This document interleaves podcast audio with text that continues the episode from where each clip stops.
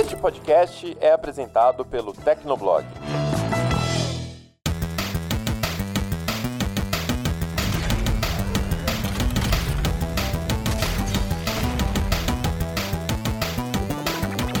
Fala galera, tá começando mais um Hit Kill, o podcast de games do Tecnoblog. Eu sou a Vivi Werneck. Eu sou o Felipe Vinha. E hoje está retornando um convidado que já apareceu aqui no Hitkill, que é o Ricardo Ciosi, da equipe do Tecnoblog, o nosso nintendista consciente.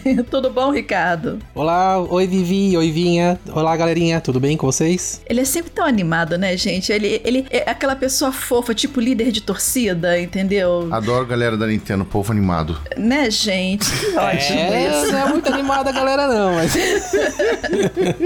é que mas... eu sou, eu sou tranquilo. Não, não, o Ricardo é de boa, gente. Né? Por isso que eu falo que ele é um nintendista consciente, né? Ele tem consciência de classe, ele sabe que os preços estão altos, ele não fica passando pano. Mas por que o Ricardo está aqui conosco nesse Hit Kill número 41? Porque a gente vai falar sobre retro gaming, né? Retro gamers, né? Ou como você preferir. Ou jogo antigo, né? Jogo pra velho, jogo de velho, mas que a gente gosta, né? Mesmo assim, old school. Mas antes da gente começar, eu gostaria de agradecer a todo mundo que está se inscrevendo, comentando e compartilhando o Hit Kill e convidar vocês também a contribuir com o programa. Você pode mandar suas mensagens, suas sugestões para os próximos programas, recadinhos do coração, críticas positivas, pelo amor de Deus, chega de negatividade. Manda pra gente lá em hitkill@tecnoblog.net ou comenta no post que vai ficar no Tecnoblog ou caça a gente nas redes sociais. Ou você pode contribuir mandando um pix também. Ai caramba, de novo isso, garoto. Meu Deus do céu, mas que coisa. Vamos começar o programa, gente? Vamos começar o programa.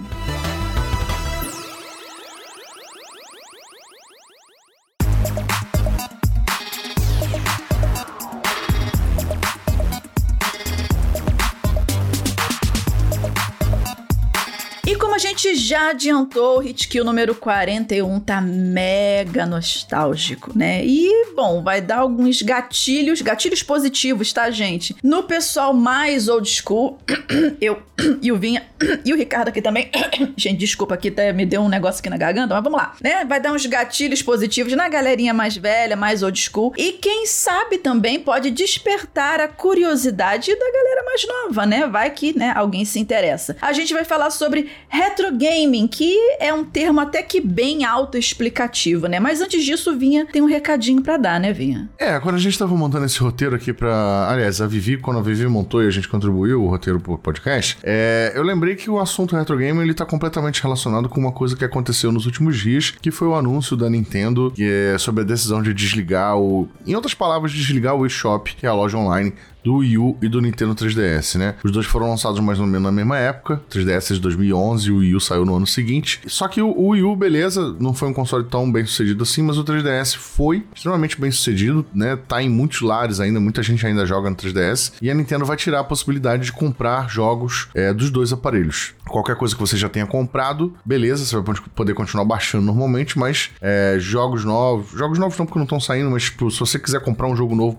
para sua biblioteca, você não vai conseguir mais, infelizmente, nem carregar saldo, nem nada do tipo. O que é uma pena, porque, é, tipo, retro gaming, no caso, tem tudo a ver com preservação de jogos, né? E a gente não, não, não tá debatendo isso suficiente ainda sobre preservação de jogos. E a Nintendo é uma das empresas que mais coopera contra a preservação de jogos, né? Digamos assim. Porque, beleza, eles lançam lá o, o Super Nintendo Classic, mas ao mesmo tempo eles não têm uma plataforma onde você, como existia antigamente o Virtual Console console no Wii. E no Wii U também, né, Ricardo? Se eu não me engano, ainda é, existe o Virtual Console também, né? Sim, sim. O Virtual Console do Wii U ele é bem competente, na verdade. É, tem jogos de Tem jogos de 64, de GameCube, né? GameCube é, também? Não, GameCube não tem, não. Mas tem, é, tem, tem muita coisa boa no Virtual Console do Wii U. E realmente, é, vai, vai sumir tudo ali. E vai sumir tudo. E, e a, agora a gente tem é, acessos por meio das assinaturas no, no Switch, né? O 64, Mega Drive e tudo mais, mas não se compara ao que era a oferta enorme do Virtual Virtual Console, especialmente do Virtual Console do Wii, porque para quem, pra quem não lembra, tinha muito jogo, muito jogo famoso, e do Wii U chegou também com conteúdo de, de 64 e de outros aparelhos mais recentes da, da Nintendo. Mas enfim, só queria pegar esse ponto porque é uma coisa que tem total relação com o que a gente tá falando. É, infelizmente, essas lojas serão perdidas. E assim, você pode até falar, putz, beleza, meus jogos são físicos, né? Isso não é problema meu, vou poder jogar a hora que eu quiser. É, é, nem tanto, né? Até a Nintendo resolver desligar completamente a rede dos dois aparelhos e você, tipo, jogos que são multiplayer, qualquer coisa do tipo, você simplesmente não conseguir jogar mais. Então é, é um problema que acontece, que está acontecendo. É,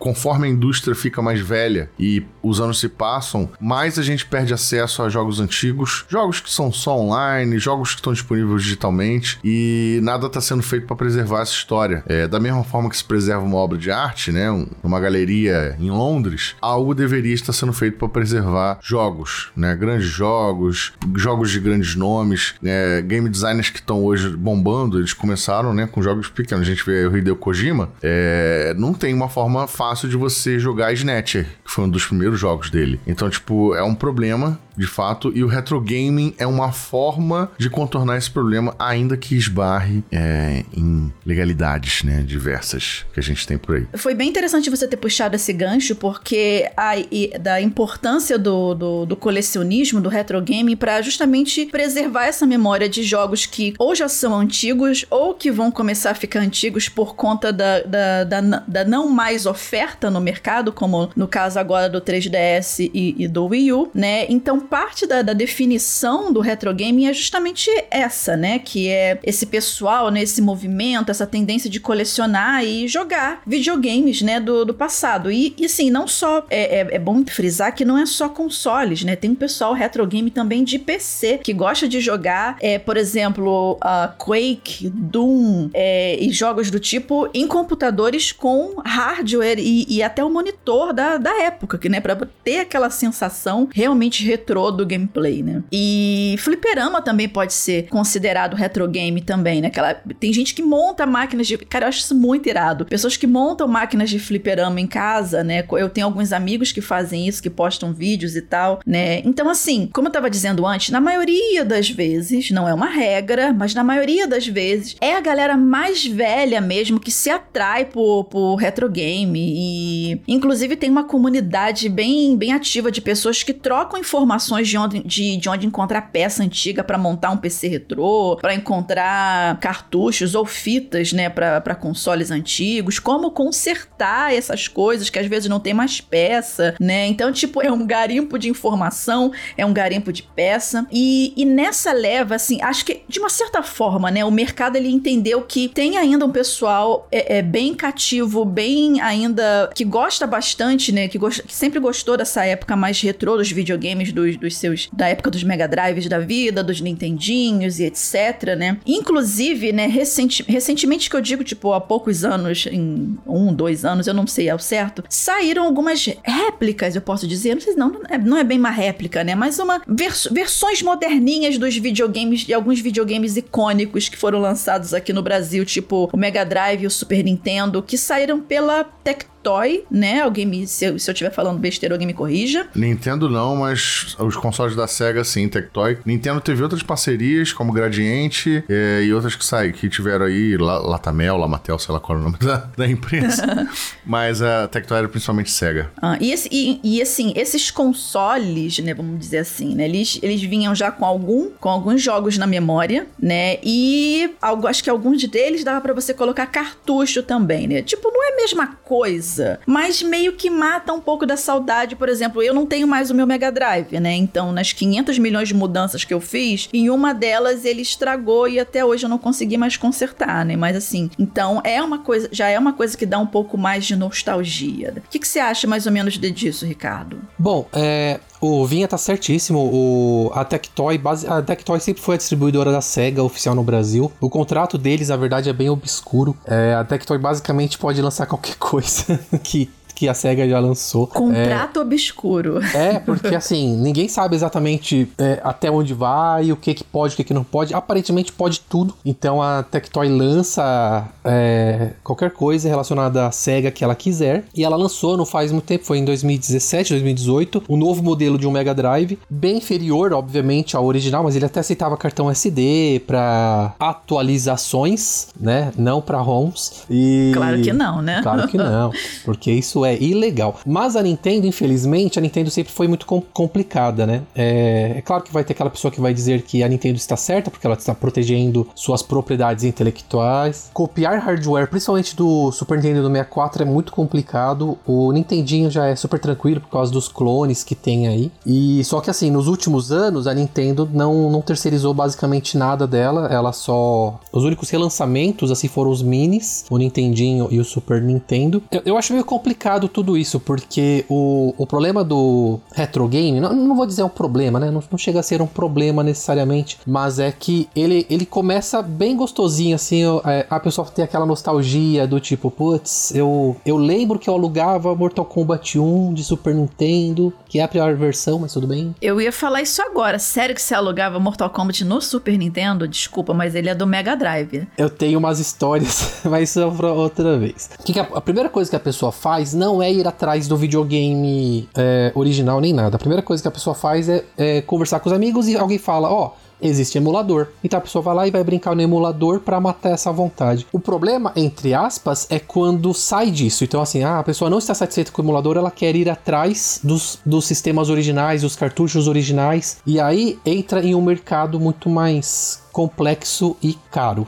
É verdade, mas assim, Ricardo, antes da gente tocar nesse assunto, até para você poder se apresentar retrogamicamente, que eu acabei de inventar isso agora, né? Para você se apresentar, né, como um retrogame pra galera que tá ouvindo Hitkill, conta um pouquinho aí desse seu colecionismo, como é que você começou a se interessar por ter consoles e jogos antigos e por que não se contentar, por exemplo, com um emulador? Qual é a diferença assim para você? Bom, é, eu eu jogo videogame desde da, desde os 3 anos de idade, basicamente, no Atari do meu irmão. Então, isso já na segunda metade da década de 80. Então, eu cresci basicamente com todas as gerações de videogame. Eu era do tipo de moleque que pegava o dinheiro do lanche da escola e, ao invés de comer, é, ia na locadora pagar uma hora para jogar Super oh, Nintendo. quem nunca? Ou pegar umas fichas para jogar King of Fighters e por aí vai. Então, teve uma época, acho que isso acontece com todo mundo também, que os videogames meio que saem da sua vida por algum motivo X ou Y, talvez trabalhando, escola, essas coisas. Então eu larguei um pouco os videogames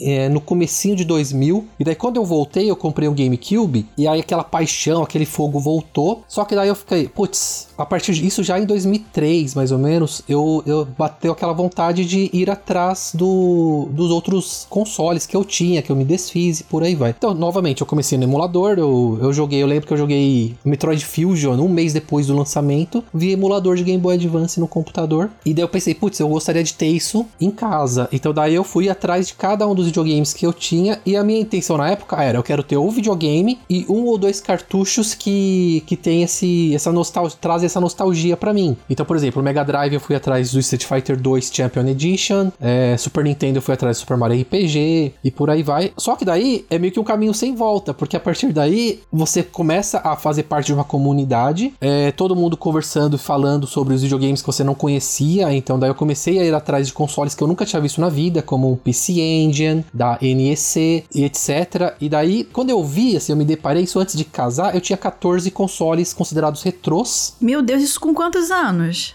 Se, se eu posso perguntar, 20, né? 26, 26 anos mais 14, ou menos. 14, 14 consoles retrô já dentro de casa? É, já dentro de casa. E eu morava com os meus pais na época, então eu tinha um quarto pequenininho. Então os, os consoles ficavam todos assim, é, numa estante que normalmente a galera usaria para livros, então eles ficavam lá.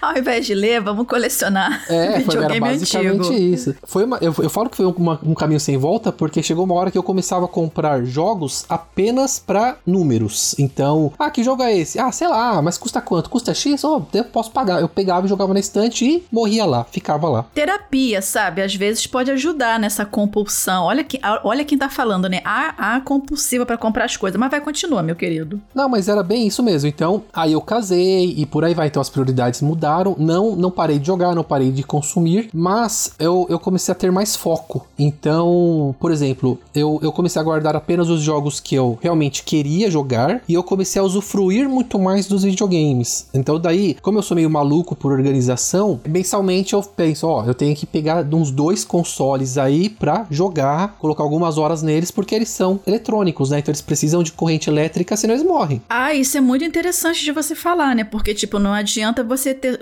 querer colecionar, tá ali, você comprou, tá funcionando, é ah, beleza, que lindo, vou estocar aqui na parede, vou mexer nele de novo daqui uns dois anos, e aí quando vê, ele não tá funcionando mais. Tem que ligar de vez em quando para manter tudo isso funcionando, né? Sem dúvida. É, especialmente os portáteis. Se você tem um Game Boy, por exemplo, e você não o liga por muito tempo, a tela dele vai secar. E aí ela vai ficar com uma mancha horrorosa que, que vai assim, não é caro arrumar, mas é, mas é trabalhoso. Então, você pega seu Game Boy, opa, hoje eu vou jogar Pokémon Blue, e daí você pega tá uma mancha lá, e daí, tipo, não vai ter imagem praticamente, só vai ter o barulhinho. Ah, eu lembro, Pokémon. eu lembro dessas manchas que apareciam assim, mas às vezes era porque tinha sempre alguém que ia, é, ia, sei lá, levava o Game Boy pra cima e pra baixo, deixava dentro do carro, o carro que esquentando, cozinhava o negócio e meio que ficava aquela mancha preta na tela, mas aí era por conta de exposição do sol, do calor, mas eu não sabia dessa parte de, de, ficar, de ficar desligado muito tempo que dava ruim. Isso, inclusive, vale pro, pra quem tem Nintendo Switch, tá? É, de vez em quando, se, se você não está jogando ele, mas ele tá desligado, de vez em quando é bom dar uma ligada pra, pra bateria continuar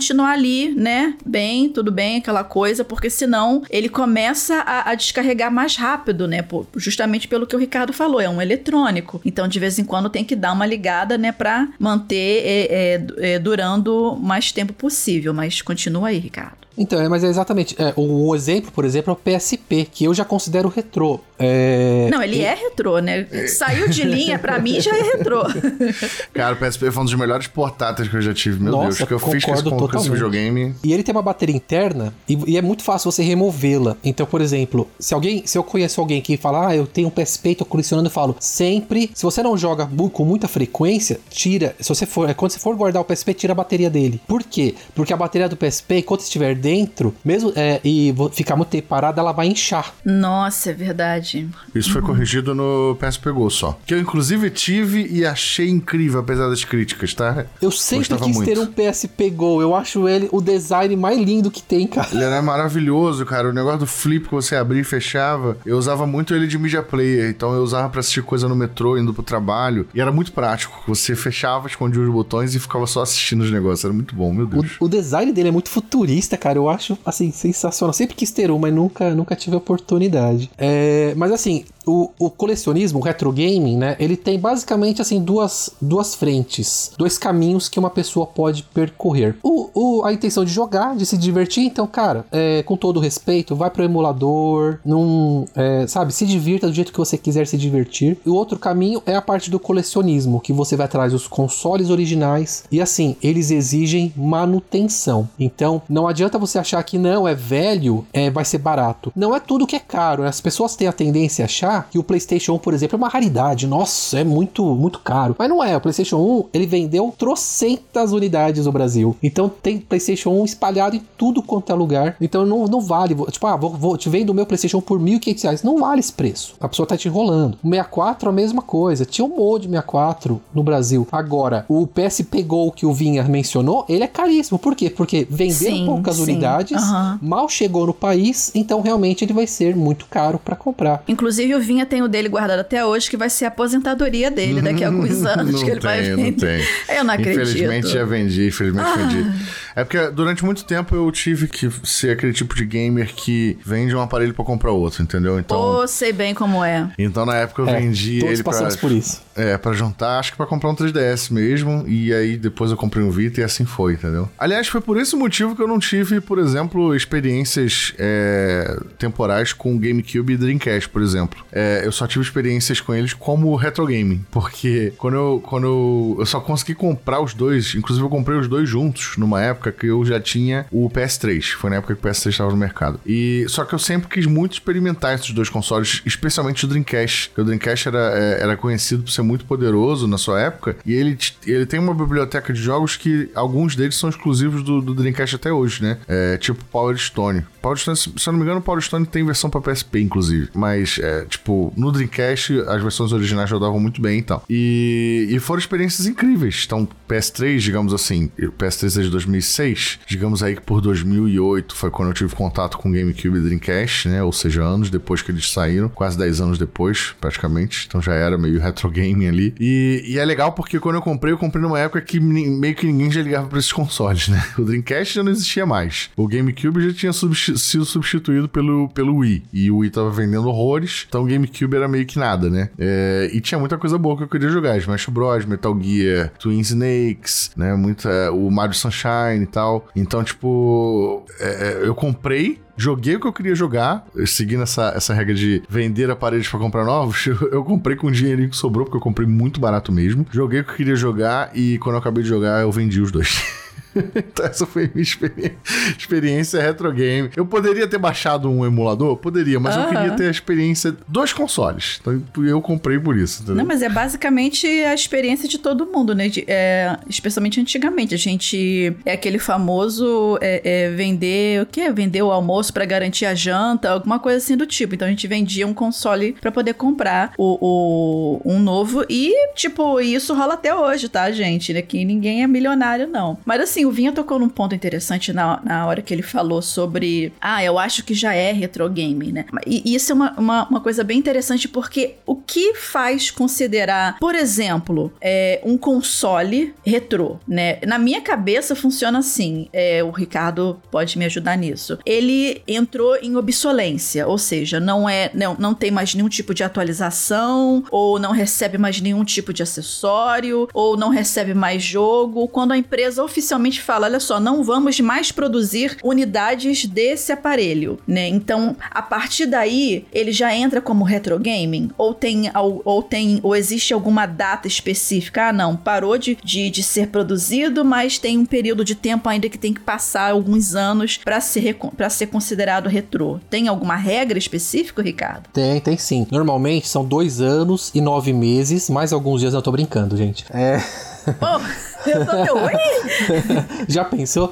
Então, é, isso, esse é um debate muito comum na comunidade retro gamer e por aí vai. É, ao meu ver, isso é, depende só da pessoa. A pessoa mesmo define. Por quê? Não, não tem um consenso, entende? Não tem uma regra que todo mundo fala, ó, oh, esse videogame oficialmente é retro game. Para mim, por exemplo, o PlayStation 3 já é um retro game, já é um retro console. Por quê? Ele foi lançado em 2006 e ele parou de ser produzido já há um tempo e ele já foi encerrado e necessitamos duas gerações depois dele. Então já para mim já, já é considerado. Um monte de pessoa vai discordar de mim, né? Ah, um monte de pessoa vai dizer que é do PlayStation 2 para baixo. Então assim, como não tem um consenso, vai muito de você e da sua própria comunidade de, de tentar identificar. É porque sempre tem a galera que é mais radical, né? Que é, ah, não, retro game é, é, são jogos antigos com gráficos rudimentares, digamos assim, né? Nada muito avançado pode ser retro game. Mas, cara, essa é uma percepção nossa da gente que tá na faixa abaixo dos 30 anos que jogou lá, que viveu a época de ouro do Super Nintendo, não sei o quê. É, e talvez não seja bem assim, né? Pra galera que tem 20 anos, o PS3 já é o console da infância deles, né? Sim, gente. Ai, então, meu Deus, chega a doer na alma. É. então é tudo questão de percepção de gerações, né? Então eu acho que a, questão que o Ricardo levantou tá certíssima, assim. Passou duas gerações, já não é atual, gente. O, o, console já não é produzido, o console já não é mencionado pela empresa, não tem jogo novo. É, cena, principalmente cena de modificação tá fervendo no PS3, ou nem se fala. Tipo, já é retro game, sabe? Eu, acho que tem todos os fatores envolvidos. É, para mim, assim, se, se já não é produzido, não tem lançamento, não tem mais suporte, principalmente online online. E a galera dos mods tá loucamente criando coisas, homebrew, desbloqueio, não sei o que, modificações gerais, eu acho que já pode ser considerado retro game fácil, fácil, fácil. E assim, gente, às vezes eu, eu tava ouvindo vocês falarem e eu tava pensando aqui, né? Será que ainda existe? Eu não conheço, é, é até uma curiosidade que eu tenho. Será que existe ainda, tipo, alguns lugares, tipo umas lan houses, que tenham esses consoles antigos, ou mesmo fliperamas, tipo máquinas de pinball? Não tô falando esses, esses, esses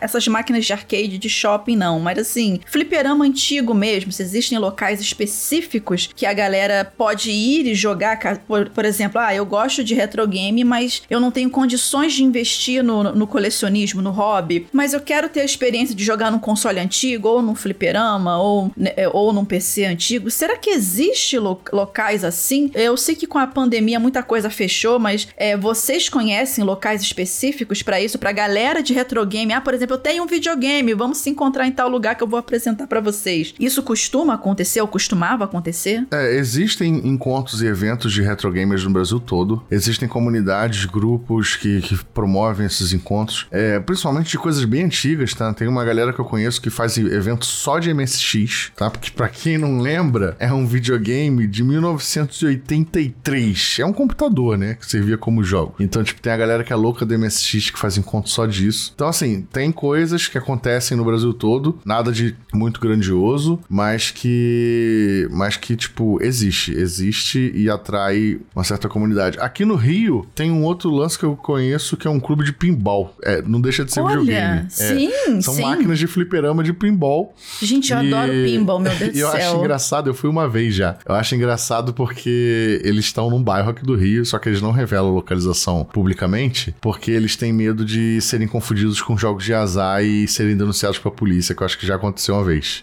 Nossa, meu Deus do céu, é pinball, gente. Pois é. Boa. E aí, como é uma casa enorme, cheia de máquina de pinball, até por questão de segurança também, né? Porque são máquinas caras. É, eles, eles, quando tem evento, eles falam, ó, evento no dia tal, no clube. Aí, se tu quiser ir, tu tem que mandar mensagem pra receber o endereço, entendeu? Porque, tipo, não é, não é um bagulho público. Tu chega lá, é uma casa normal, sem fachada, sem nada. Qual é a senha? É, e que tu não diz nada que tem ali dentro, né? E aí, quando tu entra, é um, é um hall imenso, assim, com dezenas de máquinas de pinball. E a galera mantém, a galera financia, a galera faz manutenção. É incrível. Eu não sei se existe ainda, porque quando eu fui, eu acho que era 2014, isso tem tempo. Mas eu acredito que existe, assim, porque já era uma comunidade bem antiga já. E eles tinham máquina de tudo, assim. É, eles podem não fazer o evento, né? Mas quem tem essas, esses, essas máquinas geralmente não se desfaz, né? Sim, sim, sim, sim. Mas eu, eu acredito que existe ainda também. Eu sigo a página deles no Facebook, de vez em quando eles postam lá. Aqui em São Paulo ainda tem. Nós temos em, em Itu.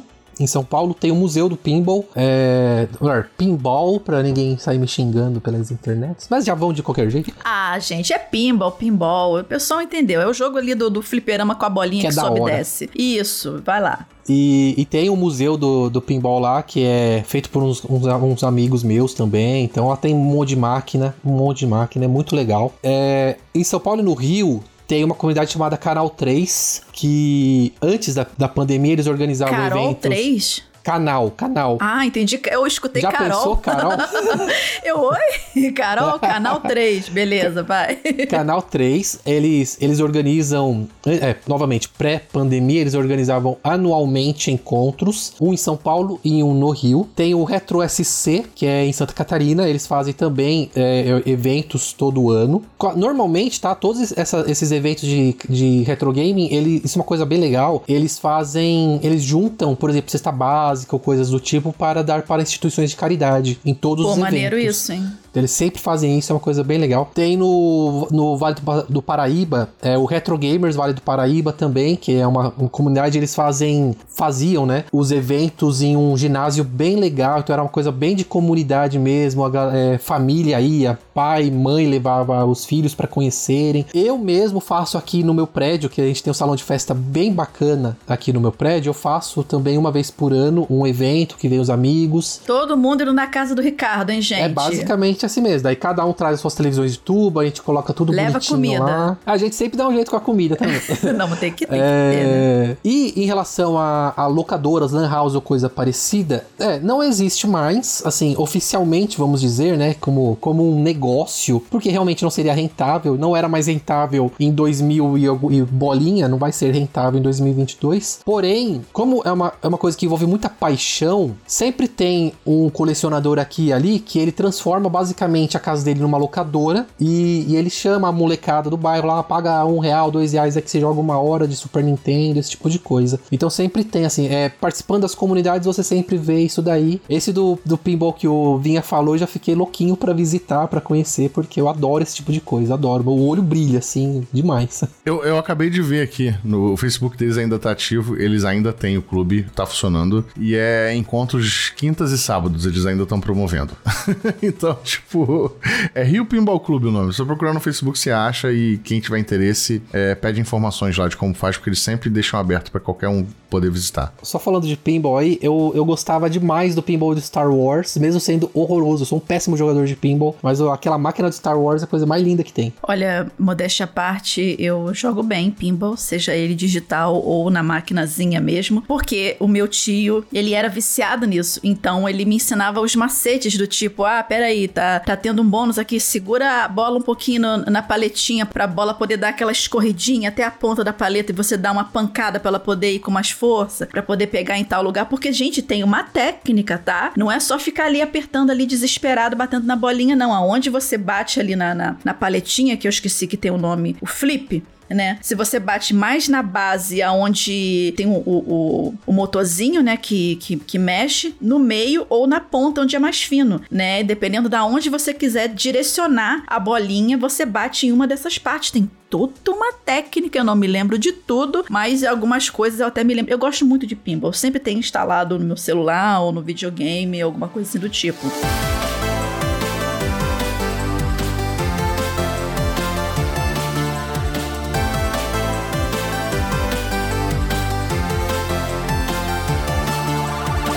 tomar mas essa parte de colecionar que o Ricardo falou aqui também, né? né, Eu até me lembrei do Hitkill 39, né? Que a gente falou sobre jogos musicais, né? E o Ari, ele deu algumas dicas para de como conseguir comprar instrumentos pro Rock Band, né? Já que o, o jogo, ele não... As guitarras, né, os instrumentos não são mais produzidos e é um É, parto... já é, já é retro gamer, por já é exemplo. retro gamer, Com certeza. exatamente, né? Ainda que o Rock Band 4 esteja inativa, os outros são, tipo, totalmente antigos. Sim, mas entra meio que num semi-retro gaming, por mais que o jogo ele, ele esteja sendo alimentado com músicas, né, vez ou outra, eles, eles soltam alguma coisa, mas o fato de você ter que garimpar os instrumentos pra jogar já torna ele um retro game, porque não é mais fabricado, né? E aí a gente tava conversando nesse episódio 39, inclusive escutem lá, se você não escutou ainda, como que era alguns, algumas dicas, né, para poder conseguir esses instrumentos, onde encontrar, como ver, avaliar preço, as condições do- dos acessórios, né? E aí eu queria perguntar para você, Ricardo, como é que é, é,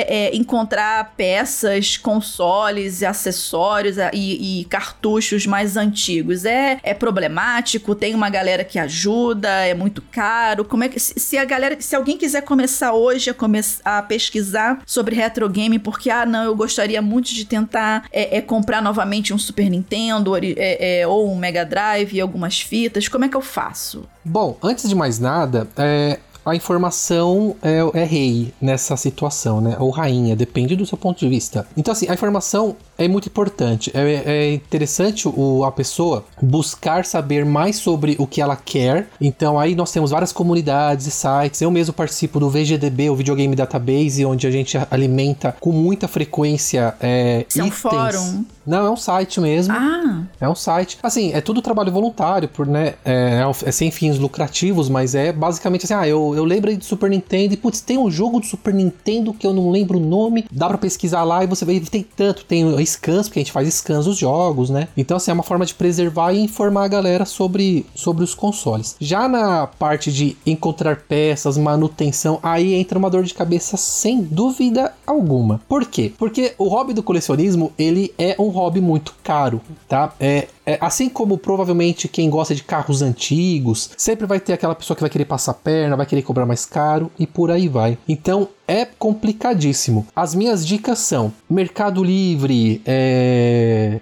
eBay, essas coisas, tenta ficar distante disso, porque vão cobrar 3, 4 vezes mais caro do que o que realmente vale e faça parte das comunidades. Então, normalmente, tá? Em cada região do Brasil deve ter uma comunidade retro gamer lá, mesmo que às vezes seja 4, 5 pessoas mas sempre tem, é, como o Vinha mesmo falou, né, grupo de Facebook. Então faça parte disso, converse com as pessoas, porque muitas vezes alguém vai falar, putz, eu tenho um controle de Nintendinho aqui sobrando, é, original aqui, mas eu não vou usar não. Alguém quer fazer uma troca? Muitos da, de dentro da comunidade eles não, não, não faz, é, eles não vendem. A, a, intenção não é uma negociação financeira. Normalmente é a troca. A gente gosta de trocar. Então eu tenho esse controle de Nintendinho. O que, que você tem? Ah, eu tenho um controle de Jaguar. Não sei por que diabos alguém teria um controle de Jaguar, mas pelo menos vai que tem. Faz o rolo ali. Então, para encontrar peças, e até mesmo manutenção, a melhor sugestão é sempre dentro das comunidades, porque aí você tem pessoas que basicamente gostam das mesmas coisas que você, te respeitam. E até vai cuidar, né, gente? Vai cuidar melhor das coisas, né? Sem dúvida alguma.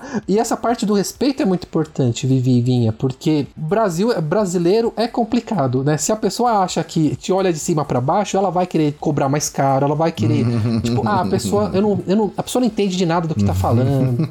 real, real. Então é assim mesmo. Então, dentro da comunidade, todo mundo te vê igual. Então fica mais fácil para negociar, fica mais fácil para ter informação. Então a minha sugestão continua essa daí. Faça parte de uma comunidade. Uma coisa que eu queria falar para complementar as dicas é que tem uma vertente do, do retro gaming que é muito famosa e é para quem gosta de, de aventura, que é são as caçadas gamers, né? Que tem muita tem muito vídeo disso no YouTube, tem canal que faz só isso, que é a galera que vai o que em feiras de antiguidades eles, eles visitam feiras de, de antiguidades que normalmente tem é, barraquinhas vendendo videogames antigos e, e acessórios de videogames Sim, antigos. Sim, gente, isso tem no centro do Rio, tem né? no centro do Rio. Tem. Só que é um negócio assim, mais arriscado, porque são coisas que você compra sem a garantia de estar funcionando. E, e pode, sim, o preço é completamente random, tá? Não tem Tipo, o cara pode te vender um, um, Outro dia eu tava vendo um vídeo, o cara comprou um PS Vita é, inteiro, inteiro, a 150 reais sabe? E aí no, na barraca do lado.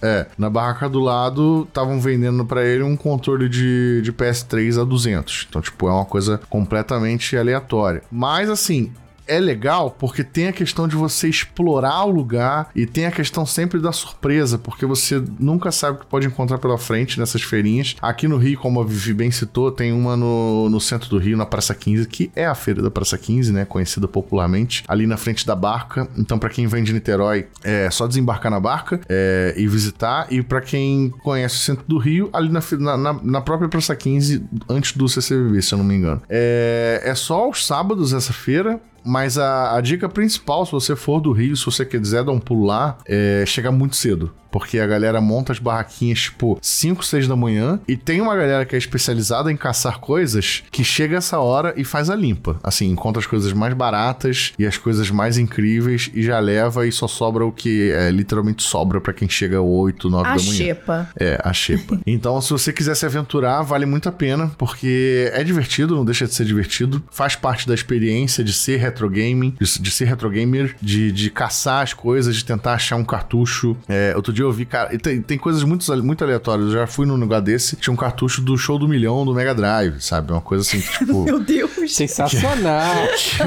Que, que, você nem espera mais que exista ainda. E tava inteiraço, assim, inteiraço. Então, tipo, vale a pena pra, você ter essa experiência, né? Mas não tem a esperança de, de levar um negócio.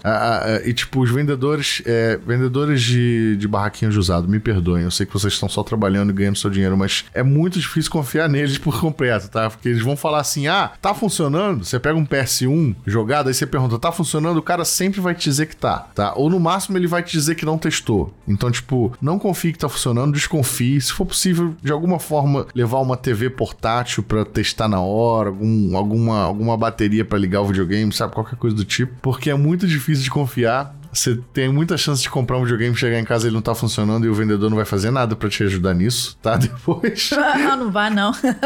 e, então, é, é, como eu disse, é a experiência, a experiência é muito divertida, é muito legal e vá com calma, né? Não gaste rir de dinheiro é, nas coisas que você compra nessas feiras, porque muitas delas podem não estar funcionando de fato. Mas é uma forma de retro gamer muito, muito maneira. Gente, eu nunca dei sorte em nenhuma dessas caçadas. Eu já tentei umas três, quatro vezes e nunca dei sorte nenhuma. Que droga. Acontece também, acontece também. Você pode muito, sair, muito bem sair de mãos vazias ou simplesmente acabar comprando alguma coisa defeituosa. Acontece muito. Uma boa dica também é você, assim, tentar manter um, uma relação social amigável com alguns vendedores que você acha que sejam mais, mais honestos e que e conheçam melhor o que estão vendendo, né? É, e aí você sempre vai visitando ou mantendo contato, anota o WhatsApp, né? Até a pessoa pode até te passar coisas que ela vai achando e te vendendo por fora, sem precisar ir na feira. Como tudo na vida, né? Troca uma ideia, ideia né? Cria ali um contato, cria um laço de amizade, você acaba sendo bem. Essas feiras de antiguidade existem no Brasil todo, tá? Eu tô citando o Rio de Janeiro aqui porque é, é onde eu moro, mas, tipo, eu sei que tem em São Paulo, sei que tem em Fortaleza, sei que tem em todo lugar, é só você se informar, procurar aí na sua cidade. Feira de antiguidades, minha cidade, no, no Google. Provavelmente você vai achar alguma coisa, principalmente se for é, uma cidade, uma capital, né? Uma grande capital, uma cidade grande e tal. Normalmente isso existe. É, e assim, é, Ricardo, você consegue ainda jogar tudo o que você tem em casa? Tipo, dá para usar consoles retrô, consoles antigos ainda, aqueles que tinham aquelas caixinhas ainda que ficava atrás da televisão, com aquele switchzinho, TV, videogame. Nossa, isso é muito velho, meu Deus, denunciando a, a idade forte aqui agora.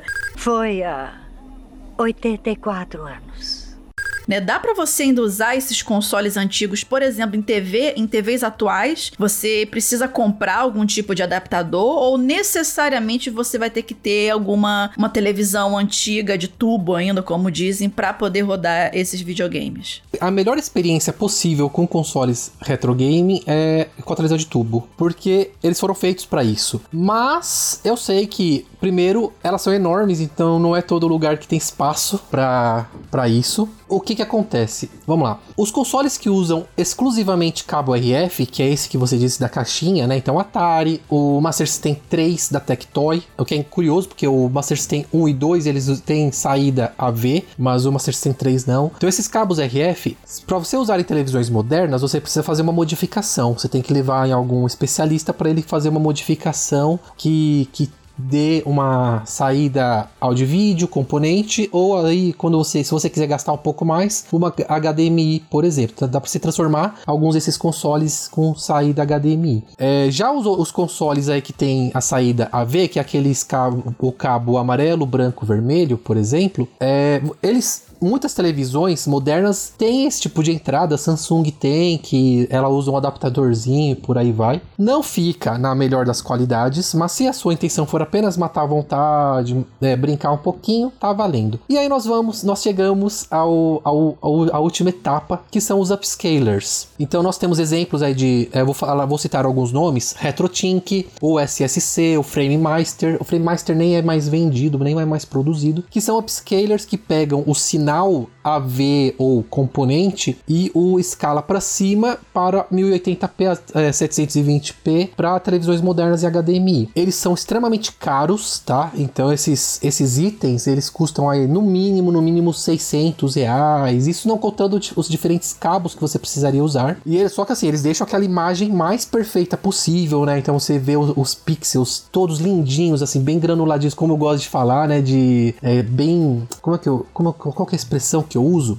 bem crocantes a, a imagem, assim, fica uma coisa fica uma coisa linda, maravilhosa, mas é bem custoso, é bem caro. É, algum ouvinte aí pode falar, não, mas eu encontro no Mercado Livre um, vários aparelhos que falam que, con que convertem é, AV para HDMI custa 100 reais. Então, gente, esses cabos são, esses aparelhinhos são péssimos, porque eles não, não fazem essa escala, eles não, não, não melhoram a imagem, não aumentam a imagem pro correto. Eles simplesmente convertem, então eles, é como se você fiasse o, o cabo o áudio e vídeo no, na sua televisão mesmo. Então a imagem fica borrada, é, o lag é horroroso ali, você aperta o botão 19 horas depois que acontece a ação na televisão. É, estou exagerando, obviamente, mas. Então, assim, eu nunca vou sugerir essa, essas caixinhas pequenininhas que chamam de conversores, porque eles não, não convertem de uma forma boa, de uma forma satisfatória. Basicamente é, se você quiser jogar consoles antigos retrôs em televisões modernas, a melhor opção é usar upscalers que são muito caros. E aí volto lá no, meu, no que eu estava mencionando anteriormente, que é um hobby, o retro gaming, é, ele pode ser um hobby extremamente custoso. É, é, complicado mesmo. Ou se não, se você tiver alguma televisão de tubo perdida em casa, algum parente queira jogar fora, que ainda exista isso, né? Você vai lá, cata, arruma um lugar para você colocar dentro de casa e seja feliz, né? É a, é a minha opção preferida de longe, assim, essa daí. Antes da gente encerrar, eu quero dizer que eu tô, eu tô até bem feliz com esse tema,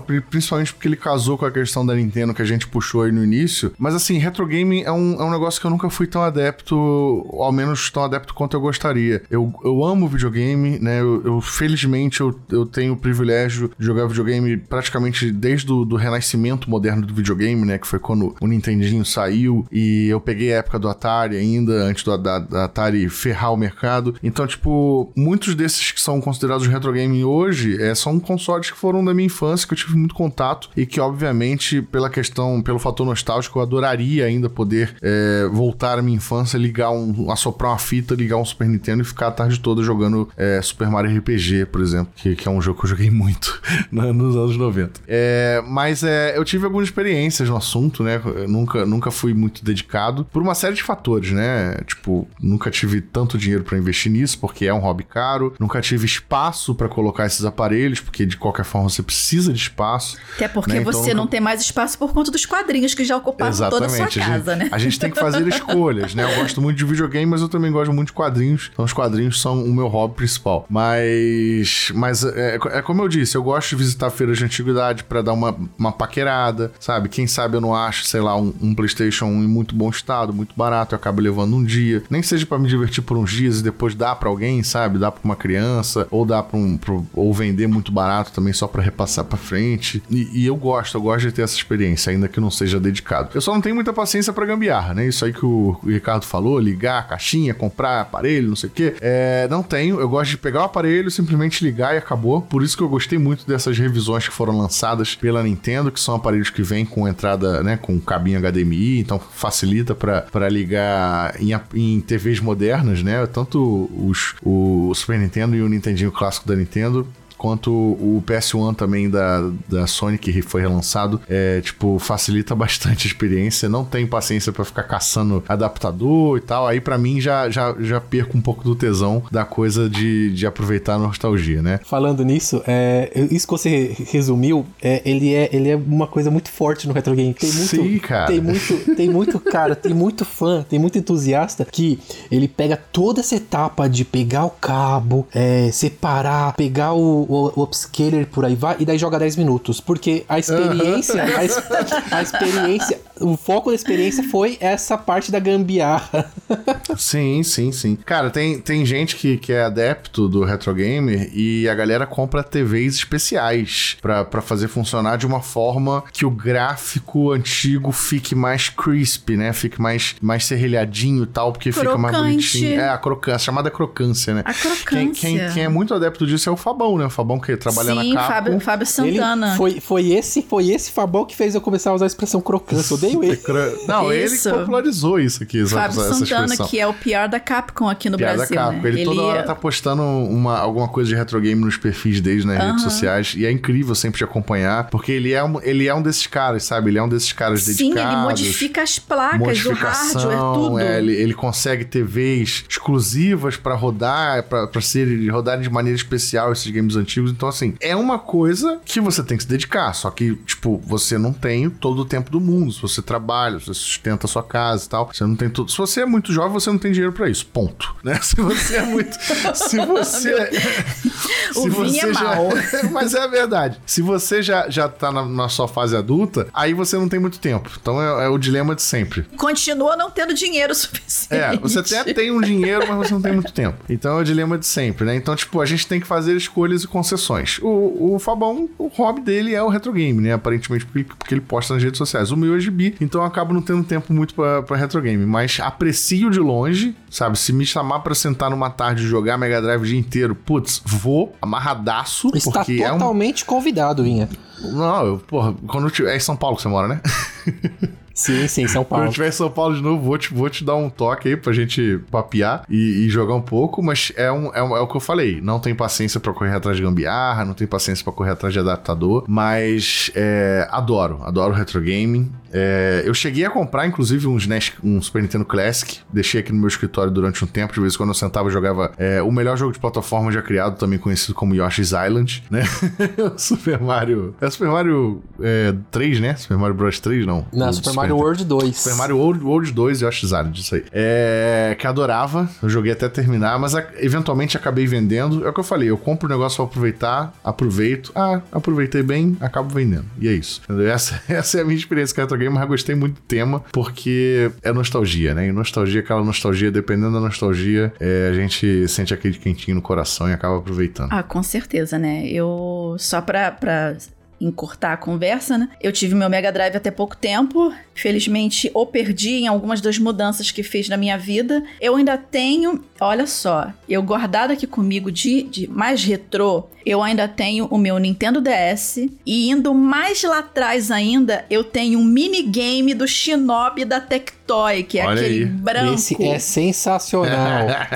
do Shinobi da Tectoy, aquele branco que você botava duas pilhas e funciona Bom até demais. hoje. Bom demais. Funciona até hoje. É, o máximo de retro game que eu tenho aqui em casa são ah, os jogos do Switch, que você acessa pela assinatura. E eu tenho eu tenho um emulador no, no computador e às vezes, de, de vez em quando, eu dou uma testada, dou uma jogada em alguma coisa mais antiga pra matar a saudade, mas, tipo, também não consigo me dedicar, sabe? Sentar, putz, hoje eu vou jogar Mega Man X até o final. Não, não consigo, até porque muita coisa pra fazer no computador também, trabalhar, então eu acabo não jogando. Mas de vez em quando a gente mata a saudade, né? Mas vocês, vocês dois resumiram muito bem é, a forma correta de curtir retro game, que é o seu próprio jeito, sem cagar regra, gente. Deixa a galera gostar. Exato. E gostar deixa a de galera jogar gostar e das pronto. coisas. Na real, como tudo, né, cara? O hobby não tem muita, muita regra pra você curtir, não. Você, você pode, igual eu, eu curto gibi, mas, tipo, eu curto gibi organizado na prateleira, tem minha pilha de leitura. Tem gente que curte mais colecionar e compra só edições mais raras. Então, tipo, é, é- é igual acho que todo hobby, né? Não tem regra. O que importa é você se divertir, se sentir bem com aquilo, né? Uhum. E saber o que tá fazendo, principalmente pra não gastar dinheiro à toa, né? Porque é uma Exatamente, coisa né? Pagar as contas depois, né? Perfeitamente. Mas é isso, galera. E você que tá ouvindo a gente, tá ouvindo esse hit aqui, você também curte consoles antigos, jogos antigos, é um retro gamer? Ou se você é mais novo e tá ouvindo a gente, se interessou pelo assunto, você conhece alguém que tem algum console antigo que você já tenha jogado, compartilha sua história old school com a gente em hitkill.tecnoblog.net, escreve nos comentários do post ou caça a gente lá nas redes sociais, porque a gente quer saber das suas velharias também.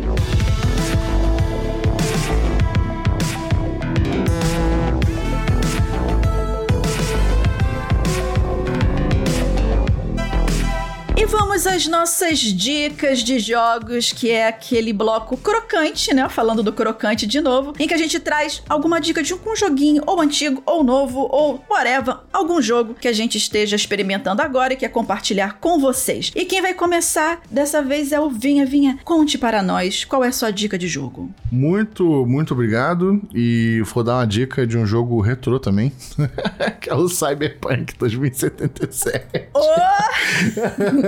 Não, cara, então, a gente tá gravando esse hit kill aqui dois dias depois que saiu finalmente o update da nova geração do Cyberpunk 2077, com várias correções, é, melhorias, né? Eu, e aí eu baixei, eu, eu comprei o Cyberpunk para PS4 é, há um ano, né? Depois do fiasco lá, ele, ele ficou bem barato em promoção a versão física. E eu acabei comprando. E aí, só que eu comecei a jogar, eu falei, ah, cara, eu quer saber, eu vou esperar sair a versão de nova geração. Quando sair, eu jogo. Dito e feito, saiu. Eu baixei o update, instalei e tô curtindo, tá bem satisfatório. Eu acho que tá um jogo bem bonito, muito mais bonito do que antes. É, ainda não me pegou completamente, porque eu não sei, esses, esses RPGs ocidentais em primeira pessoa, eu acabo não sendo tão fã assim, mas eu gostei na medida do possível, principalmente o visual, eu acho que realmente está incrível. Até onde pude notar é, tem poucos problemas técnicos, ou, ou nenhum, né? Até onde pude notar, não tem nenhum, assim, bug gritante que tinha na época que foi lançado o jogo, mas ainda não é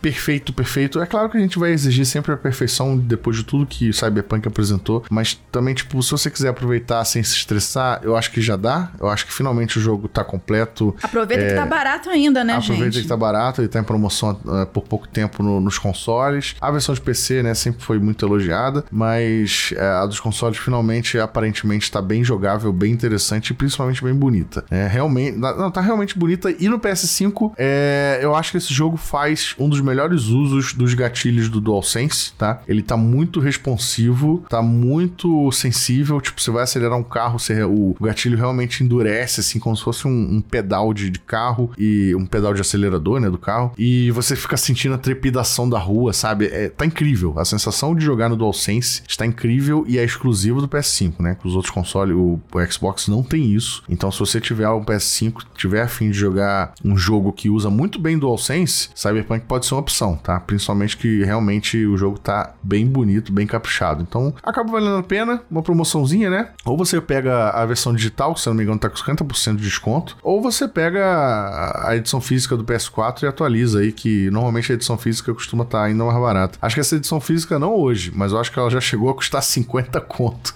eu, comprei por, eu comprei por 40 reais. Olha aí, então, tipo, é, acaba valendo a pena, né? Se você gosta da temática, jogo futurista e tudo mais, finish e é isso, Cyberpunk 2077 de PS5. Vai aí, Ricardo, qual é a sua dica de jogo? Já que nós estamos falando de retro gaming, eu decidi é, mencionar um, um jogo que ele não é retro game, mas ele tem espírito de retro game, que é o Shovel Knight da Yacht Club Games. Ele é um jogo é, pixelado, já saiu há uns bons anos, tem, tem praticamente para tudo quanto é plataforma, PS Vita, Wii U, Switch, por aí vai. É um jogo muito bom, competente demais em todos os quesitos. É, ele ele apresenta um nível muito alto de risco e recompensa, onde você tem os checkpoints, mas você pode ignorá-los para ter mais loot mais para frente. É, é um jogo muito desafiador, mas que também pode não ser se você quiser que não seja, porque ele tem níveis de dificuldade mais baixos. E ele é muito completo. Depois que você termina a, o, o jogo base, você pode jogar com os, os chefes do jogo em outras fases. Não é basicamente uma mudança de skin, eles têm toda uma campanha diferente. E assim, ele tem influência de tudo quanto é jogo. Tem influência de DuckTales, do Nintendinho, que você pode ficar pulando como se você tivesse a bengala do tio Patinhas. Ai, meu Deus, o gatilho da música na minha cabeça agora. Nossa, vai ficar aí, porque... DuckTales, uh. É, e Vai, o personagem é muito legal. A história dele é meio clichê, mas mesmo assim é muito atraente. A apresentação é maravilhosa. E a minha parte favorita é a trilha, trilha sonora, que é assim, olha, delicinha demais. Dá pra ouvi-la pelo Spotify, Deezer, onde você quiser. Que ela é, uma, é muito gostosa mesmo. Então fica a minha dica de Shovel Knight. E a minha dica, gente, como não poderia ser diferente, né? Horizon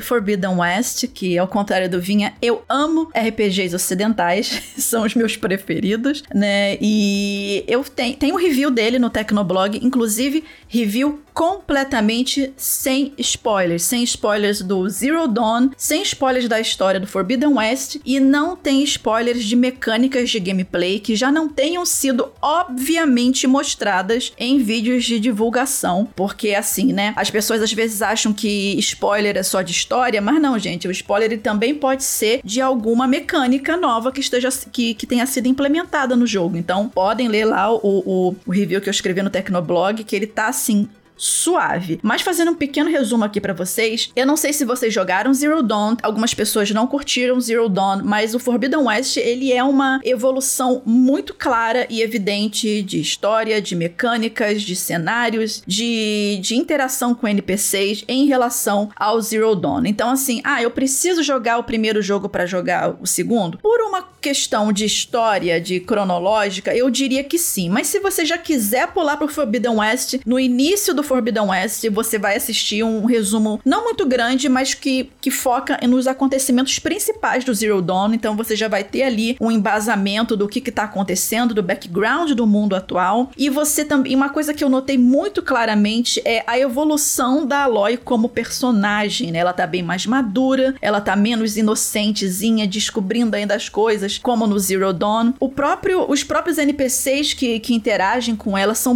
bastante importantes na história, não vou dar detalhes, é óbvio. É, o gameplay, ele tá super fluido para jogar, ele tá bem suave, dá para você fazer combinações diferentes de, de, de habilidades com as skill trees, as armas também, você tem que analisar, assim como no primeiro, né, analisar as máquinas para buscar por pontos, é, pontos fracos e tal. E a exploração do mundo que tá maravilhosa, né? Gente, o cada pausa que você dá no jogo é praticamente um wallpaper que se cria. Ele tá lindíssimo. É, a nova mecânica de você poder explorar embaixo d'água, ela tá muito legal também. Não está perfeito, mas está muito legal, especialmente sendo assim a primeira vez que você pode fazer missões embaixo d'água no jogo. Então assim, você nota que a guerrilha ele realmente botou para jogo, né, com perdão do trocadilho, a grana que foi investida nesse jogo, porque ele realmente está muito bonito e você realmente sente que ele é um jogo da atual geração. E não,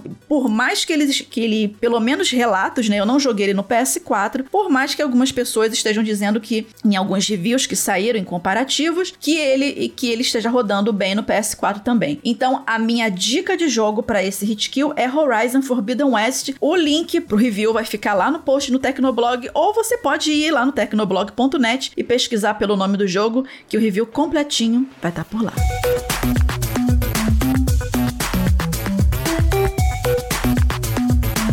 chegamos ao final de mais um Hit Kill, esse Hit Kill número 41 sobre retro game. E aí, que, que você, você curtiu? Não esquece de mandar seu recadinho pra gente. Mas antes da gente finalizar, vamos dar os créditos, porque o programa dá trabalho para fazer, né, minha gente? E quem produziu esse Hit Kill foi a minha pessoa, Moa Vivi, com a colaboração do Vinha e do Ricardo Ciosa também, que aqui colocou seus, suas experiências, né, old school aqui, sem chamar ele de velho, mas já chamando, mas com todo respeito, né? E esse episódio episódio foi editado pelo Ariel Libório e o Vitor Pádua fez a arte de capa. Mas antes da gente ir embora, onde é que vocês podem encontrar a gente? Hã? A minha pessoa você encontra por, nas redes sociais por arroba Vivi Werneck, arroba Felipe Vinha, arroba Ricardo Ciosi. E é isso, galera. Até o próximo. O meu, o seu, o nosso. Vai, Ricardo. Você é o convidado, você termina. Hit Kill. Curti. Mas, né, eu tava pensando em algo, algo mais sexy, mas gostei. Eu não consigo ser sexy, pô. Valeu, galera. Até o próximo programa.